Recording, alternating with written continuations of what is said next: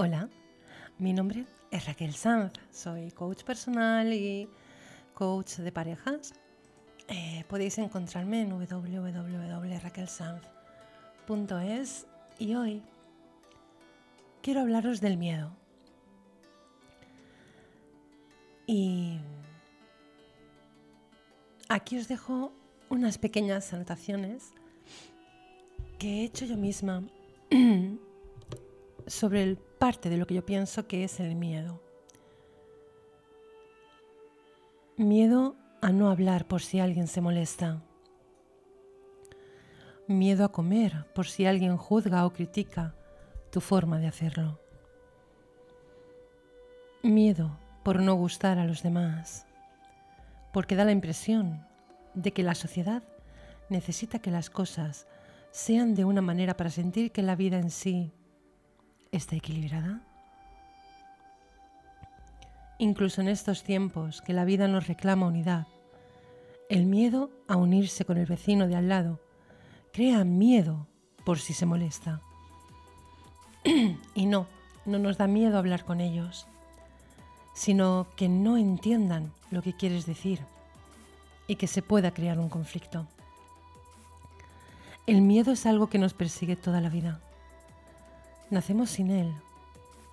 Sin embargo, en cuanto nuestras manitas tocan algo que de alguna forma pueda dañarnos, alguien grita, ¡Cuidado!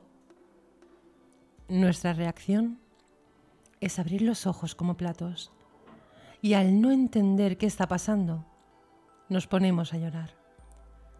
Seguro que habéis visto algunos vídeos donde hay una madre o un padre con su hijo y en broma, mientras llevan a su hijo pequeño en brazos, golpean una pared o una puerta de forma abrupta.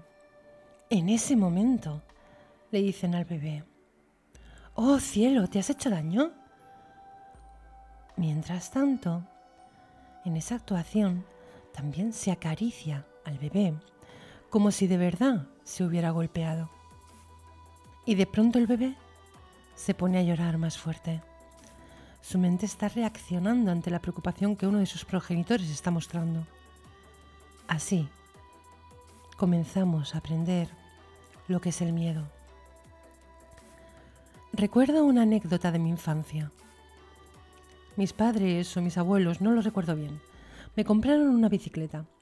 Para mí era preciosa, una DH de color rojo, y aunque me resultaba complicado aprender a llevarla, bueno, pues mi padre un día me dijo, venga, inténtalo de nuevo. En uno de mis descuidos, a él se le ocurrió la idea de soltarme a un perro que era cachorrito para que me persiguiera y de esa forma, supuestamente, darle yo a los pedales para escapar. Obviamente, él no me lo hizo de pensando en nada desagradable, ni pensó en cómo podía afectarme. Así que cuando lo soltó, el perro estaba feliz, pensaba que estábamos jugando. Empezó a ir detrás de mí, cada vez más rápido, y la que tuvo miedo fui yo. Tiré la bici y el cachorro me comenzó a perseguir, pensando que estábamos jugando. Sin embargo, yo corrí y corrí hasta sentirme a salvo. Recuerdo que estaba llorando muchísimo. Me enfadé y me quedé callada. Sí recuerdo que mi padre me pidió perdón, aunque él no había pensado en ningún momento en que yo bajaría de la bici o la tiraría a un lado.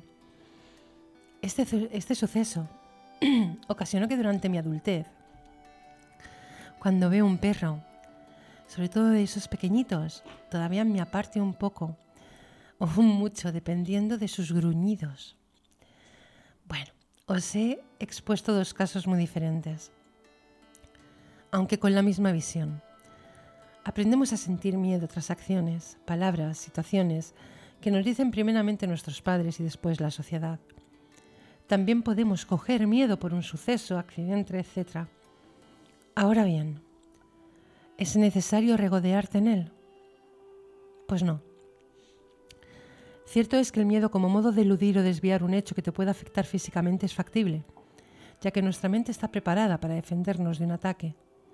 Sin embargo, los miedos con el paso de las generaciones han ido mutando hasta el punto que nuestra mente se ha creado miles de miedos mentales y la gran mayoría tienen que ver con ¿qué pensarán de mí? Así que la evolución humana ha pasado de que nos dé miedo un elefante o un puma a un ¿por qué se enfadan conmigo? ¿Por qué me critican? ¿Por qué me miran raro? ¿Pero qué es lo que he hecho? ¿En serio me está pasando esto? Sinceramente, en estos momentos muy pocas personas podrían vivir en la selva sin alguien autóctono. Nos mataría cualquier animal. El miedo ha creado seres humanos en baja forma mental. El miedo te ha añadido la responsabilidad de no reflexionar.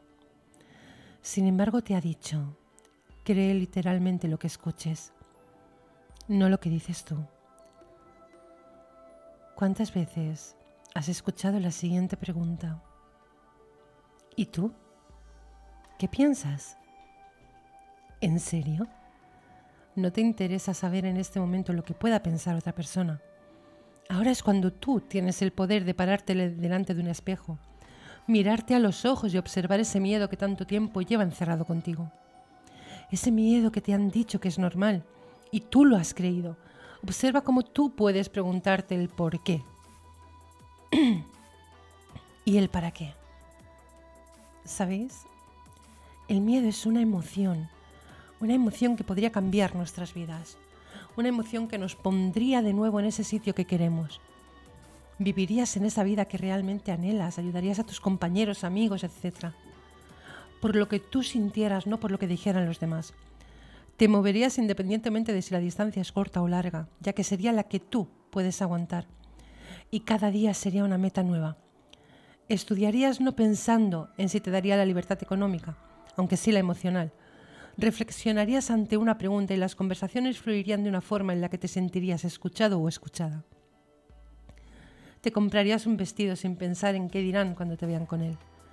Comerías lo que quisieras, ya que no se escucharía el murmullo de la queja o el juicio y de ti dependería lo que sintieras en ti.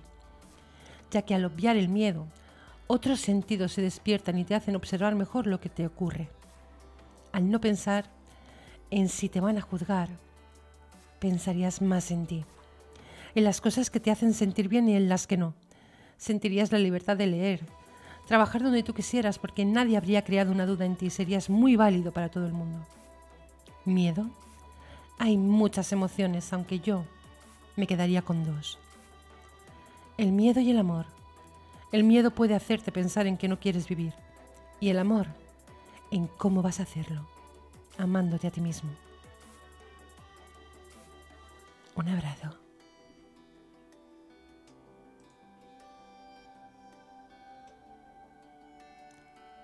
¿Te hace reflexionar?